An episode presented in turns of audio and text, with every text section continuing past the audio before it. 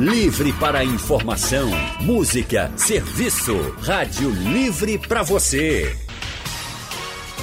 O consultório do Rádio Livre. Faça a sua consulta pelo telefone 3421 3148. Na internet www.radiojornal.com.br. O consultório do Rádio Livre hoje vai tratar sobre os triglicerídeos. Os níveis de triglicerídeos, eles podem variar no sangue. Mas será que é perigoso quando está baixo? E quando está em alto, tem risco? Bem, para a gente entender melhor o que são os triglicerídeos e responder a essas e outras perguntas, nós estamos recebendo aqui no nosso consultório a nutricionista Gleice Araújo. Gleice é mestre em nutrição, especialista em nutrição clínica esportiva e docente de nutrição com foco em longevidade saudável e cuidado em doenças crônicas. Gleice, muito boa tarde, seja bem-vinda ao consultório do Rádio Livre. Muito boa tarde, Anne, boa tarde a todos os ouvintes. É um prazer imenso estar mais uma vez aqui com vocês. Prazer todo nosso tê-la aqui com a gente. Quem também está com a gente hoje é o médico endocrinologista Dr. Leonardo Bandeira. Dr. Leonardo é doutorando em endocrinologia pela Escola Paulista Unifesp, lá de São Paulo e também Postdoc Fellowship pela Universidade de Colômbia. Doutor Leonardo Bandeira, muito boa tarde. Seja bem-vindo aqui ao consultório do Rádio Livre. Boa tarde, Anne. Obrigado novamente pelo convite. Sempre um prazer estar aqui. Boa tarde, a Gleice também. Obrigado.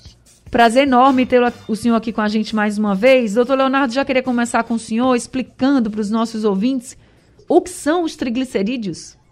Bom, vamos lá, né? Então, os triglicerídeos, eles são, na verdade, falando bem para o leigo entender, é um tipo de colesterol, né? Então a gente tem vários tipos de colesterol no sangue, lipídios, e pode ser o colesterol livre, que a gente fala, o triglicérides livre, é, ou o triglicéride associado a alguma molécula. É, para só para as pessoas entenderem bem, são só diferenças de moléculas, né? E isso pode gerar diferentes consequências para o organismo. Então é um tipo de colesterol, para ser bem objetivo e sem complicar muito. Agora, doutor Leonardo, esse tipo de colesterol que você falou, né, o triglicerídeos, ele é produzido pelo nosso organismo ou a gente acaba encontrando em alimentos, por exemplo, ou a maior parte dele vem do nosso corpo, enfim, como é que, como é que às vezes fica muito alto e às vezes fica bem mais baixo? Doutor Leonardo, está me ouvindo? Acho que deu uma travada aqui na nossa conexão. Então, ele, ele é, ele é a gente está com um problema de conexão com o doutor Leonardo. Vou, agora, eu vou fazer o seguinte: vou tentar resolver aqui com o doutor Leonardo. Tá me ouvindo, doutor? Tá cortando um pouquinho. A nossa transmissão do consultório, gente, está sendo feita pela internet, via internet. Então, os nossos convidados não estão aqui no estúdio, Gleice e Leonardo. Eles estão nos seus respectivos locais assim de trabalho, em casa. A gente está fazendo via transmissão pela internet. Enquanto a gente tenta resolver a conexão do doutor Leonardo Bandeira, então vou passar aqui para a Gleice, para a Gleice explicar para a gente. Gleice, os triglicerídeos, eles são produzidos pelo nosso organismo ou vem da nossa alimentação? Porque às vezes né, a gente está com triglicerídeos assim mais alto, às vezes a gente está bem mais baixo. Como é que funciona? Os triglicerídeos são as moléculas de caráter de armazenamento, Anne. Então, na verdade, quando fazemos um excesso de consumo, sobretudo de calorias, eu terei uma resposta de produção do corpo maior para os triglicerídeos. Então, ele é muito conhecido popularmente como aquele item que vai aumentar o percentual de gordura do nosso corpo. E isso não tem que ser visto sempre como um ponto negativo. Temos aí, portanto, uma função dos triglicerídeos de armazenamento de energia. Os riscos é que, quando existe uma descompensação da alimentação, pode haver uma tendência, um aumento da produção desse componente. E aí é que as repercussões em saúde podem acontecer. Então, eles estão presentes em vários alimentos, seria isso? Na verdade, o produto que vai originá-los está presente nos alimentos. Porque para termos uma alta produção de triglicerídeos no nosso organismo, precisamos ter um consumo além do ideal, principalmente de carboidratos refinados. Para ficar mais fácil para o nosso ouvinte, principalmente aqueles itens né, que contêm um açúcar branco tradicional. Então, o excesso da glicose, que consequentemente vai ser transformada no metabolismo e que vai gerar as moléculas de triglicerídeos que serão armazenadas no corpo e aumentarão o teor de gordura de várias partes, já sobretudo da região abdominal, tem algumas regiões bem características para esse acúmulo de gordura acontecer.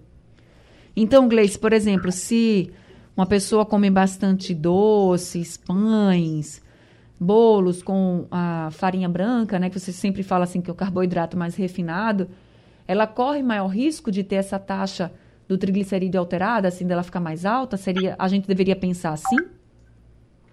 Corre, corre um risco sim. Mas é interessante salientar também para o ouvinte de que outros fatores podem interrelacionar nesse processo. Então, é fundamental um ajuste de exercício, alguns nutrientes, inclusive, de caráter protetor. Então, temos boas gorduras, temos fontes de fibra, teremos oportunidade de conversar sobre.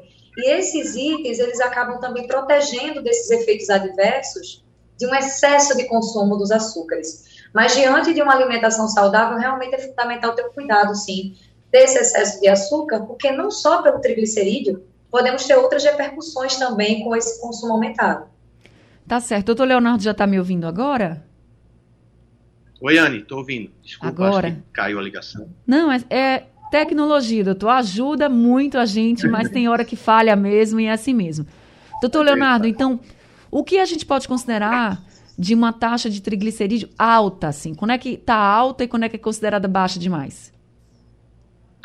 Bom, então vamos lá. Eu, eu vi a, a outra pergunta que você fez e aí caiu. Você perguntou se se a gente se era via alimentação ou se o organismo produzia, né? Sim. E a Gleice respondeu que, é, quando caiu aqui, mas ambos, né? É, o, o, fígado produz muito triglicérides, né? Via algumas moléculas, né? De, de colesterol e, claro, a alimentação que eu acho que a Gleice, acho que eu peguei uma parte da resposta, explicou bem que está muito ligado. É, a alimentação, inclusive, é o, é o tipo de colesterol mais sensível, né? Que a gente fala quando você quando você melhora a alimentação a dieta, ele é o primeiro que cai, né, antes do LDL e dos outros. É, mas, mas, enfim, qual foi a pergunta mesmo, Anne, agora? Com relação a saber se o meu triglicerídeo está alto ou está baixo, né? Como é que a gente sabe se ele realmente está considerado assim no nível mais alto ou até no nível abaixo do esperado? Então foi, foi, foi adotado o valor de 150 como normal, né? Abaixo disso seria o normal. E aí várias sociedades divergem o que é alto, muito alto, enfim. Então 150 no jejum é o que a gente usa. Acima disso estaria elevado. É, quando está acima, e aí eu vou dar, vou dar aqui o valor né, de uma das sociedades, acima de 880 seria, seria um valor muito alto. Acima de 1.700, muito alto. Né? Acima de 180, alto, acima de 1.700, muito alto. Existem outras sociedades que colocam valor de 500, valores de 1.000, mas assim, para você ver normal é abaixo de 150 no jejum, né? Fora do jejum, 175. Então isso é importante por quê? Porque quando está acima, você tem risco de complicações né, à saúde, e aí é, acho que a gente vai falar durante o programa, mas é, risco cardiovascular e pancreatite são os principais. Eu já ia lhe perguntar isso, assim, se eu estou acima, passei de 150, por exemplo, já tenho risco de ter alguma complicação de saúde ou só quando está num risco muito alto, por exemplo, como você colocou aqui, acima de 880? É, isso é uma discussão, né? É uma coisa até recente, porque o, o clássico que a gente fala, fala ou falava até poucos anos atrás, é que o risco cardiovascular é aumentado pelo LDL, que é um tipo de colesterol, né, que não é o triglicéride, e, e, e, e, o que protege seria o HDL, que são os que falam, né? Colesterol bom e ruim. O bom seria o HDL e o ruim o LDL. O triglicérides, classicamente, historicamente, é associado ao risco, aumento de risco de pancreatite, né? Que é a inflamação do pâncreas. Isso quando está muito alto, acima de 500, acima de 1000. Né? Mas, há, há poucos anos atrás, tem, saiu um estudo importante que chama é, um estudo é, Reduced, e tem outros estudos saindo, que mostrou que quando você dá ômega 3, um tipo de ômega 3 específico, chamado EPA, é o ácido é, eicosapentaoico, é, baixou e reduziu o risco cardiovascular. E aí, reduzindo triglicérides. Então, foi aí que veio a ideia, isso é de poucos anos para cá, que o triglicérides acima de 150 seria também um adicional de risco cardiovascular, assim, além do LDL, que é o que se sabe classicamente. Então, basicamente é isso. Acima de 150, que se acredita hoje, é que aumenta o risco cardiovascular, ou seja, aumenta o risco de infarto, derrame, né? E é uma das coisas que, que predispõe o risco cardiovascular dos pacientes que têm é, obesidade, diabetes, que têm má alimentação, enfim, tudo aquilo. E acima de 500, mil, aumenta o risco de pancreatite. Tá certo, gente. Então a gente precisa ter muito cuidado aí com essa taxa, não ficar só olhando para o colesterol, não. Tem que olhar para o triglicerídeos também, como o doutor Leonardo e como a Gleice falou. Já estou recebendo aqui algumas perguntas para o consultório. O consultório do Rádio Livre hoje está falando sobre os triglicerídeos, o risco de você ter esse triglicerídeo alto demais. Você sabe controlar? Não sabe? Enfim, nós convidamos aqui o médico endocrinologista Dr. Leonardo Bandeira e também a nutricionista Gleice Araújo para tirar todas as dúvidas dos nossos ouvintes. E o Paulo do Ibura já está ao telefone com a gente. Paulo, muito boa tarde. Seja bem-vindo ao consultório. Obrigado. Boa tarde a todos. É, por gentileza, eu, eu, eu, meu triglicerídeo deu 900 uma vez que eu fiz o exame, né? Aí o médico disse, rapaz, isso aí é, é quase inacreditável. Faça de novo, tem alguma coisa errada. Aí eu fiz, aí deu 700 e pouco. Aí ele passou um remédiozinho, tomei, dei umas caminhadas. Até hoje eu fico tirando, ele só dá 200, 200, 200 e pouco. É, é, minha pergunta é assim, eu sei que vocês não podem dar um nome de um remédio, né, por rádio, mas você dizia aí a, a Val que eu ligava depois e pegava. É possível dar um, um nome de um remédio para ver se baixa dos 200? Obrigado. Obrigada, viu, seu Paulo? Doutor Leonardo. É, ele, ele, eu não entendi o que ele falou. Ele falou que quer o nome do remédio, é isso? É, ele quer saber o seguinte: se tem um remédio que ele possa fazer ele baixar esse triglicerídeo, porque ele disse que já melhorou a alimentação, já começou a se exercitar, isso. conseguiu chegar a 200, mas não sai mais de 200. Tem o que, que ele pode fazer? Tem algum remédio que ele possa tomar?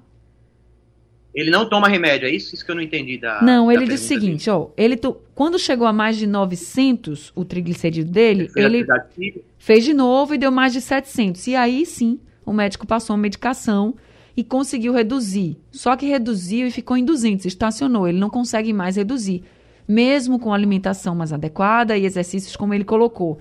E ele pergunta se tem alguma medicação que ele possa tomar.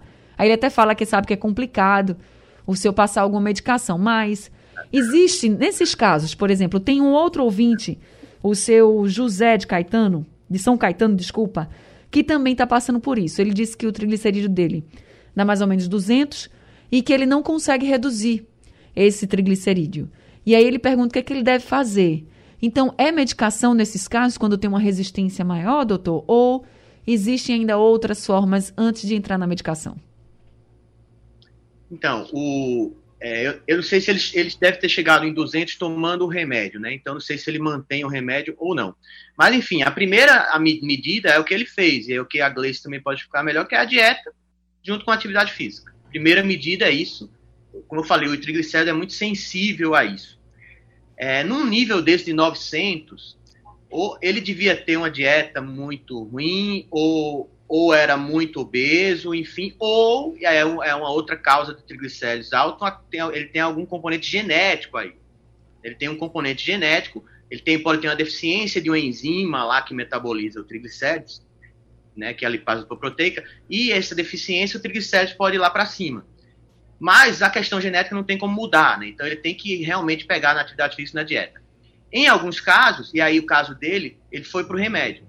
Acima de 500, normalmente a gente já entra no remédio para aquele risco que eu falei de pancreatite, né? Provavelmente foi um fibrato, que é uma das classes de medicação que, que ajuda no, na redução do triglicéridos. Eu imagino que tenha sido essa. Então, assim, ele chegou em 200 com o remédio, eu aí você tem que ver caso a caso, caso a caso, caso a caso. É difícil ele é, tirar o remédio e isso não subir de novo, a não ser que ele esteja muito aderente à dieta e atividade física. Então, assim, em alguns casos precisa do remédio, né? E na maioria das vezes você precisa ficar com remédio quando esses casos são muito altos, porque deve ter algum componente genético aí. Aí teria que avaliar caso a caso. Se ele conseguir manter baixo sem o remédio, mantendo a atividade física de dieta, ok. Se voltar a subir, ele volta a tomar o remédio. É o fibrato, e agora, como eu falei daquele estudo, né, o, é o ômega 3, um tipo específico de ômega 3 que ajuda, é, que é o EPA, é, o ácido eicosapentaoico são as medicações aí que mais baixam triglicéridos, especificamente. Mas isso precisa ser prescrito, prescrito pelo médico, né? Não pode ser chegar e comprar, né? Sim. É, não é um remédio controlado, mas precisa de prescrição médica, até porque tem alguns, algumas coisas a acompanhar. Você tem na. Quem toma esse remédio tem que acompanhar sempre o fígado, né? Esses remédios podem dar alteração hepática e, e, e, acompanhar uma enzima muscular que chama CPK. Tem paciente que toma esse tipo de remédio, sente dor muscular. Então, às vezes, é preciso ter isso no acompanhamento. Né? Então, sim, precisa do acompanhamento médico, além do nutricional e atividade física para ajudar, porque isso é fundamental para baixar o triglicérido. Às vezes a pessoa melhora a dieta, né, Gleice? E aí, mas ainda precisa melhorar um pouco mais. Seria isso? Talvez ele precise assim, de uma orientação que ele fala que está em 200 hoje, 200 não é tão acima, está acima, né, do, do que é preconizado, menor de 150, mas não é tão acima assim, e quer baixar, tá certo. Talvez ele tenha mudado a dieta mesmo, e aí melhorou, com exercício melhorou, mas ainda precise de um ajuste maior, pode ser essa uma saída para o seu Paulo, Gleice? Sim, pode ser sim. Muitas vezes na terapêutica para redução dos triglicerídeos, Anne, é comum as pessoas fazerem uma retirada brusca de fontes de carboidrato de uma maneira muito popular. O açúcar tradicional, presente no macarrão, nos pães, nos bolos, mas de um ponto de vista metabólico, a retirada desse item não necessariamente implica uma melhora desse quadro, porque eu preciso de outros nutrientes também. Então, talvez esses pacientes que sofram com essa estagnação do valor do exame possam ter feito uma retirada brusca do carboidrato e não tenham adicionado outros nutrientes chaves. Então, se você deseja, por exemplo, melhorar os seus triglicerídeos, seria fundamental você trazer fibras para sua alimentação, que são comumente encontradas em raízes, em frutas e verduras, hortaliças. Existe um grupo de fibras que é bem interessante de trabalhar para o controle do triglicerídeo, chamado de fibras prebióticas. Elas ajudam micro-organismos do bem, que estão presentes no nosso trato digestivo, a se reproduzirem e ajudar também na melhora desse metabolismo. E aí, é, alguns temperos, como por exemplo o alho, a cebola, são excelentes opções de alimentos que incluem essas fibras e que também podem ter trazido, é, podem trazer esses benefícios. Não podemos deixar de destacar também boas gorduras. Então, à medida que fazemos a troca de gorduras ruins, por que ruins, né? Porque de uma maneira muito coloquial trazemos esse termo. Porque são gorduras de caráter saturado e trans que têm o poder de alteração metabólica e indução dessa produção maior de colesterol e de outras partículas. Então, seria prudente trazer outros grupos de gordura, como gorduras monoinsaturadas e poliinsaturadas. Mas o ouvinte não precisa se preocupar em, decorar esses nomes difíceis. Então, vamos investir em gorduras boas encontradas em óleos vegetais, na presença ali do azeite, no abacate, na castanha, no amendoim, em sementes como chia e que o custo, o valor agora é bem mais acessível do que comparado a alguns anos atrás. E mais uma orientação nutricional que é bem importante, inclusive pelo risco de pancreatite que o professor Leonardo, o doutor Leonardo já trouxe, é a questão da redução do álcool. Seria prudente que esse indivíduo também tivesse um cuidado no consumo do álcool, sobretudo de, de bebidas que tivessem um conteúdo de carboidrato também em associação com a cerveja. Então, nesse processo de cuidado né, do triglicerídeo, controle do álcool, esse esforço no controle do álcool também seria interessante. Então, entre as dicas, reduzir álcool, aí consumir mais óleos vegetais como azeite. Isso você diz na preparação da comida, Gleice? Assim, ah, vai. Não só na preparação, mas também incorporado em temperos, por exemplo, quando você já tem uma sopa, por exemplo, posta para ser consumida, adicionar ali naquela preparação, um feijãozinho que já foi posto também para o consumo, acrescentar uma colher de sopa do azeite. Na verdade, o que vamos estimular dessa forma no organismo é uma troca de produção de novas, de moléculas melhores, como, por exemplo, o bom colesterol, que é o HDL, e uma diminuição da produção, da síntese desses componentes que estamos trazendo aqui como os triglicerídeos. Então, seria a inclusão de boas gorduras, controle do álcool é, e aumento também do consumo de fibras. E aí você falou fibras prebióticas. Traduzindo isso, seria que alimentos? São fibras que vão fermentar no nosso intestino. Então, fibras que na nossa barriguinha vão induzir gases, mais gases em uma maneira controlada e saudável. São fibras que estão sendo metabolizadas por bactérias do bem, que estão no nosso trato digestivo. Então, essas fibras são comumente encontradas na cebola, na alcachofra, no alho. Citei cebola e alho porque são muito mais comuns no nosso cardápio. Sim. Mas outro item, por exemplo, riquíssimo nessa fibra, gente, é a banana verde. Se você cozinha essa banana verde, por exemplo, na panela de pressão, 8 a 10 minutinhos, vai ficar uma pasta em tom amarronzado sem sabor, que você pode incorporar em bolos, em sopas, em caldos, em vitaminas. E aí você vai ter os benefícios do uso a longo prazo dessas fibras, ajudando também na melhora dos triglicerídeos. Tá aí então a dica da professora Gleice Araújo. Agora, Euclides de Paulista está com a gente ao telefone, na linha 2. Euclides, boa tarde, seja bem-vindo. Boa tarde, Ana. Tudo bem, Ana? Tudo bem. Tudo tranquilo, melhor agora. Ô, Ana, é, para nutricionista, é, eu tenho diabetes, minhas taxas sempre estão tá altas, agora eu como muita batata doce, com casca e tudo, banana comprida, um cuscuzinho, meu café sempre da manhã é esse, ovos cozidos. Pergunta a ela se tem mais alguma coisa para fazer. Agora, eu faço umas caminhadazinhas, tenho 65 anos e quero viver mais 65. Tá certíssimo. Obrigado. Super apoio. Então, Gleice, ele tá certo, seu Euclides?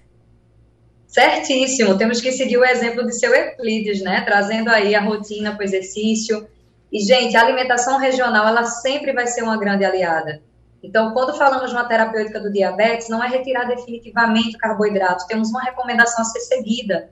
E essa recomendação é que garante, inclusive, bons níveis né, dos açúcares no sangue de maneira geral. Falamos em açúcar, mas o componente é a glicose, né? Mas de uma maneira mais acessível, o termo fica mais fácil de ser interpretado. Então, seu Euclides, como, quando você incorpora né, a batata doce, a banana comprida, várias raízes e tubérculos tão comuns aqui no nosso cenário nordestino, você está trazendo contribuição de itens que têm carboidratos com qualidade nutricional melhor e também as fibras que acabamos de conversar. Então, quando você faz esse tipo de cuidado na sua alimentação, você está sim ajudando a amenizar os riscos do aumento tanto do colesterol, mas também do triglicerídeo. Agora a gente tem a Elisângela aqui de Petrolina com a gente ao telefone. Elisângela, muito boa tarde, seja bem-vinda ao consultório. Acho que caiu a ligação aqui da Elisângela, a gente vai seguindo. Doutor Leonardo Bandeira, tem algum sinal no corpo de que a gente esteja com triglicerídeos altos? Porque, por exemplo, o Samuca de Olinda, ele fez uma pergunta aqui pelo nosso WhatsApp. Ele perguntou, por exemplo, ter, ter pescoço e axilas escuros pode ser um indício de triglicerídeos altos? Tem algum sinal que o corpo dá assim ou só a gente só descobre lá no exame mesmo? Então, é, o, quando o triglicérido está muito alto, e aí quando eu falo alto é acima de mil, dois mil, que normalmente está associado a quadros genéticos, né, é, ele pode dar um, um sintoma, um, umas lesões de pele, que são os xantomas e os chantelasmas, que são uma, um acúmulo de gordura nas pálpebras e nas articulações. Né? Isso é um sinal de hipercolesterolemia e hipertrigliceridemia. É, mas isso é quando está muito alto, né? É a minoria dos casos. Está acima de mil, até 10 mil, enfim. São aqueles casos genéticos mesmo. Na maioria dos casos, o triglicérides em si, ele não tem um quadro clínico, um sintoma, mas ele vem no contexto que a gente fala de síndrome metabólica, né? Que é esse contexto da obesidade, do diabetes, né? Vem tudo junto.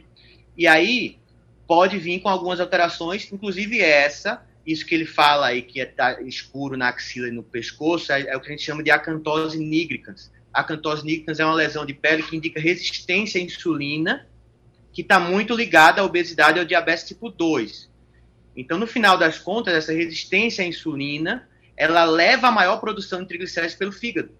Né? Então, é um, seria aí um marcador indireto, não é que, não é que o triglicérides alto está causando isso, mas quando você vê isso num contexto de obesidade, você já pensa que ah, esse aí deve ter um triglicérides alto, além de deve ter uma insulina alta, uma glicemia provavelmente alta, tem que perder peso, enfim, além de tudo. Então dá dentro de um contexto. Mas só falando rapidamente, Anne, do, do que a Gleice falou do, da gordura vegetal, é, que me lembrou, até publiquei no meu Instagram ontem sobre esse estudo, um estudo que saiu recentemente, um estudo grande com mais de 100 mil pessoas, que foi acompanhado por 27 anos, ou seja, um estudo relevante, que mostrou que quem consumia mais gordura vegetal teve 12% menos risco de ter um derrame, um AVC. E quem consumia gordura animal teve 16% mais risco de ter um derrame, um AVC. Então, no final das contas, gordura vegetal é importante, porque no final das contas, qual é o problema do triglicérido e do colesterol alto? É o risco cardiovascular, né? além da pancreatite, quando é muito alto, mas é, é o problema é ter um infarto e um derrame. Se o, se o, se o paciente tem um triglicérido alto, mas nunca teve um infarto e um derrame, tem problema. Então, o problema é esse risco, né? Então, você vê como a gordura vegetal aí, que a, que a Gleice citou, como é importante mesmo, é como na alimentação, né?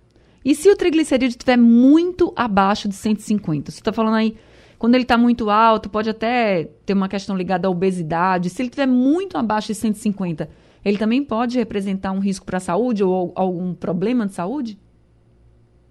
É, isso, é, isso é uma coisa que, assim, todo colesterol ele tem sua importância, né? Até para hormônios, falando como endocrinologista, tem hormônios que são os hormônios esteroides. Esteroides é porque vem do colesterol, então ele, esses hormônios são sintetizados a partir do colesterol.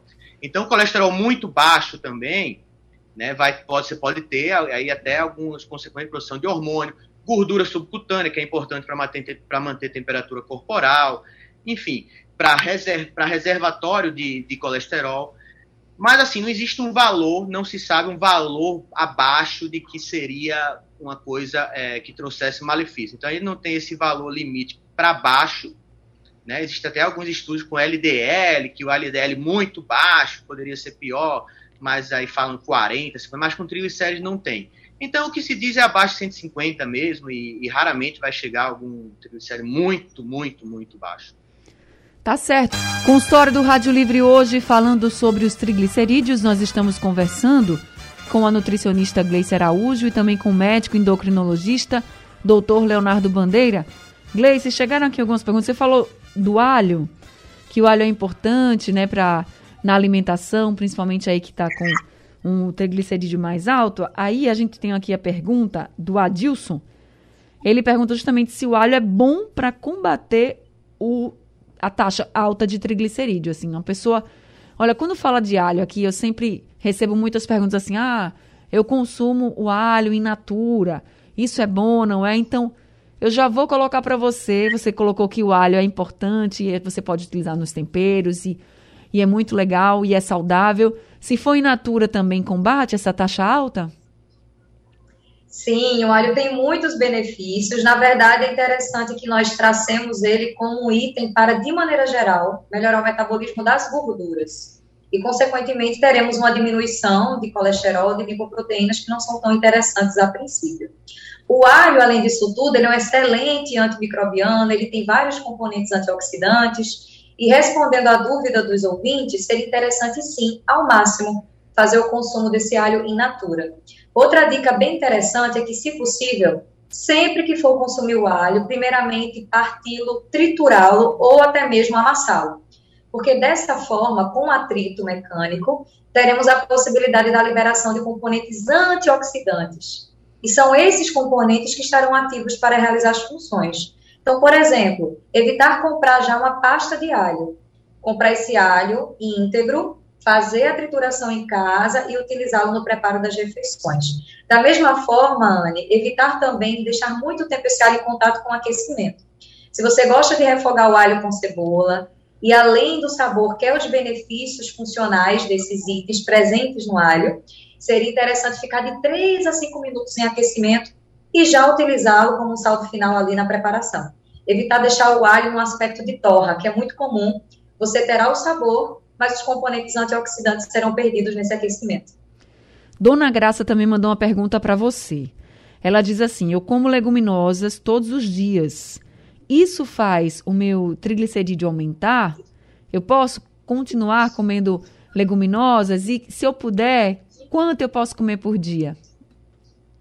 Não existe uma relação de que consumir as leguminosas trará esses riscos, tá? O grupo das leguminosas contempla os feijões, a ervilha, a lentilha. Comumente na nossa região, o feijão é aquele, mais, aquele item mais presente, mas não teria problema porque não existe essa associação, pelo contrário.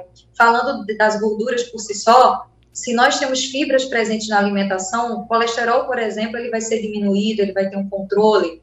É, como o é, doutor Leonardo bem trouxe, demora um pouco mais. O colesterol, a gente exige um pouco mais de dedicação e, e monitoramento clínico é fundamental o triglicerídeo, com algumas semanas de cuidado na alimentação, você já nota uma certa melhora. E complementando a dúvida dela, uma quantidade específica eu não consigo trazer, porque é importante que cada um tenha, é, de maneira individual, a porção. Mas considerando, por exemplo, que o Guia Alimentar para a População Brasileira traz, seria interessante pelo menos uma porção diária. Você pode até fazer mais de uma delas. Mas como aqui no Nordeste, culturalmente, está presente o feijãozinho no nosso almoço, então, pelo menos uma porção diária você já traria esses benefícios. Outra coisa que você colocou no nosso consultório hoje, que as fibras são muito importantes nesse combate, né? E aí, Gleice, você falou das raízes que a gente tem na nossa alimentação, que é batata doce, a gente tem o inhame, a gente tem a macaxeira, a gente tem várias raízes. Mas quando você fala de fibra, por exemplo, se as pessoas conseguirem também trocar é, o arroz normal por um arroz integral, comer mais aveia ou colocar aveia ali, tem gente que coloca aveia, eu já vi, né? Gente que coloca aveia no feijão, no ovo, mistura com a farinha para dar mais fibras. Isso ajuda também? Sim, é um grande começo. E foi excelente trazer também sobre a aveia, porque nós temos outro componente também muito importante para a saúde e também ajuda no metabolismo das gorduras, que é a beta-glucana, que é uma fibra também presente na aveia que tem esse efeito tão positivo. Então, eu acho que vale a pena o ouvinte, né, se sentir à vontade para experimentar receitas com adição de sementes, de grãos, pensar na possibilidade de que as fibras não estão presentes apenas nas frutas, os vegetais, as sementes, os grãos, de maneira geral, podem contemplar esse item. E isso também, Anne, vai proporcionar uma alimentação variada. Então, nesse processo de cuidado para diminuir o triglicerídeo, o colesterol, se nós fizermos uma alimentação muito restritiva, vai ficar desanimada, a pessoa não vai se sentir mais motivada para realizar esse cuidado. Então, quanto mais variar essas opções, melhor para a nossa saúde. Certo. Doutor Leonardo Bandeira, chegou uma pergunta para o senhor pelo nosso WhatsApp, é do Luiz Fabiano. Vamos ouvir. Boa tarde, Anne. Boa tarde, bancada aí da, da Rádio Jornal, né, os doutores. É, meu nome é Luiz Fabiano, sou aqui de Boa Viagem. Eu gostaria de saber é, quais os, os alimentos que eu posso comer que não vou ter o índice de colesterol, as taxas aumentadas. E, e se tem alguns sintomas, quando a pessoa está com a taxa de colesterol aumentada, se é, o, o, paciente tem algum sintoma, né? É isso que eu queria saber. Obrigado, Ana, aí pela oportunidade aí. Obrigado, doutores. Obrigada também, viu, Luiz? É uma pergunta para o doutor Leonardo, uma pergunta para a Gleice. Então, sobre a questão de sintomas, doutor Leonardo, o que, é que você pode dizer na questão do colesterol alto? É, como a gente falou, né, não tem muitos sintomas. É, quando está muito alto, pode ter aquelas, é, aquelas deposições de gordura na pele, né, os, os xantomas, né, principalmente nas articulações. É, mas isso é quando está muito alto, então não é o, o, comum. O comum é não ter sintomas, assim como diabetes, né, a síndrome metabólica, ela é, ela é assintomática você vai ver o aumento do peso, claro, né? Quando você vai examinar o paciente, você vê que ele está acima do peso. Você pode ver alguns sinais específicos, como, como o outro ouvinte falou, aquela mancha escura na axila e na região cervical, né? Que é a cantose nigricans. Mas, em geral, não vai ter sintomas. E isso é um perigo, né? Porque se não tem sintomas, o paciente não sente nada, não se cuida. E muitas vezes vai descobrir quando já tem aí o, o problema maior, que é a doença cardiovascular. Então, o paciente tem, não se cuida, tem um infarto, chega no hospital e descobre que tem diabetes, descobre que tem um colesterol alto, e aí já descobriu depois que teve o problema. Então, em geral, não tem sintomas, por isso que é importante, desde o início, ter, manter um estilo de vida adequado, dieta adequada, reduzir, é, reduzir consumo de álcool, e, e é, né, periodicamente fazer exames de rotina para é, checar essas alterações nos exames, já que não vai ter sintomas clínicos. Né? Tá certo. Doutor Leonardo, muito obrigada por esse consultório de hoje e pelas orientações que o senhor trouxe aqui pra gente. Obrigado, Anne. Sempre um prazer. Peço desculpa pela internet aí, que hoje está meio ruim. Obrigado, Gleice, também. E boa tarde a todos. Fique tranquilo, isso acontece. Gleice, antes da gente encerrar com você, tem alguma dica para quem quer baixar o colesterol? Claro, além de todas essas orientações, vamos ter cuidado em gorduras. Quando falamos em colesterol, gorduras principalmente saturada e trans, são aquelas que devemos ter controle. Gordura trans, o doutor vai concordar comigo, o consumo realmente deveria ser abolido. E quando falamos em gordura trans, moderação. Equilíbrio é fundamental, independente do que você deseje tratar. Então, tenta reduzir o consumo de carnes, de gorduras em excesso e adicione esses alimentos e essas dicas aqui que nós trouxemos hoje. Gleice, muito obrigada por todas as orientações, viu? Seja sempre muito bem-vinda aqui com a gente também. Anne, foi um prazer imenso. Gostaria também de agradecer ao doutor Leonardo, foi um momento muito legal de troca. Agradeço também aos ouvintes que sempre deixam a nossa tarde tão especial. É verdade. E nos vemos em breve. Obrigada pela confiança. É isso, gente. Com história do Rádio Livre está acabando. Daqui a pouquinho ele está no site da Rádio Jornal e nos principais aplicativos de podcast. O Rádio Livre de hoje também está acabando. A produção é de Alexandra Torres, trabalhos técnicos de Edilson Lima, Big Alves e Gil Araújo. No apoio Valmelo, no site da Rádio Jornal Isis Lima Na coordenação da Rádio Jornal Vitor Tavares e a direção de jornalismo é de Mônica Carvalho. Sugestão ou comentário sobre o programa que você acaba de ouvir, envie para o nosso WhatsApp 99147 8520.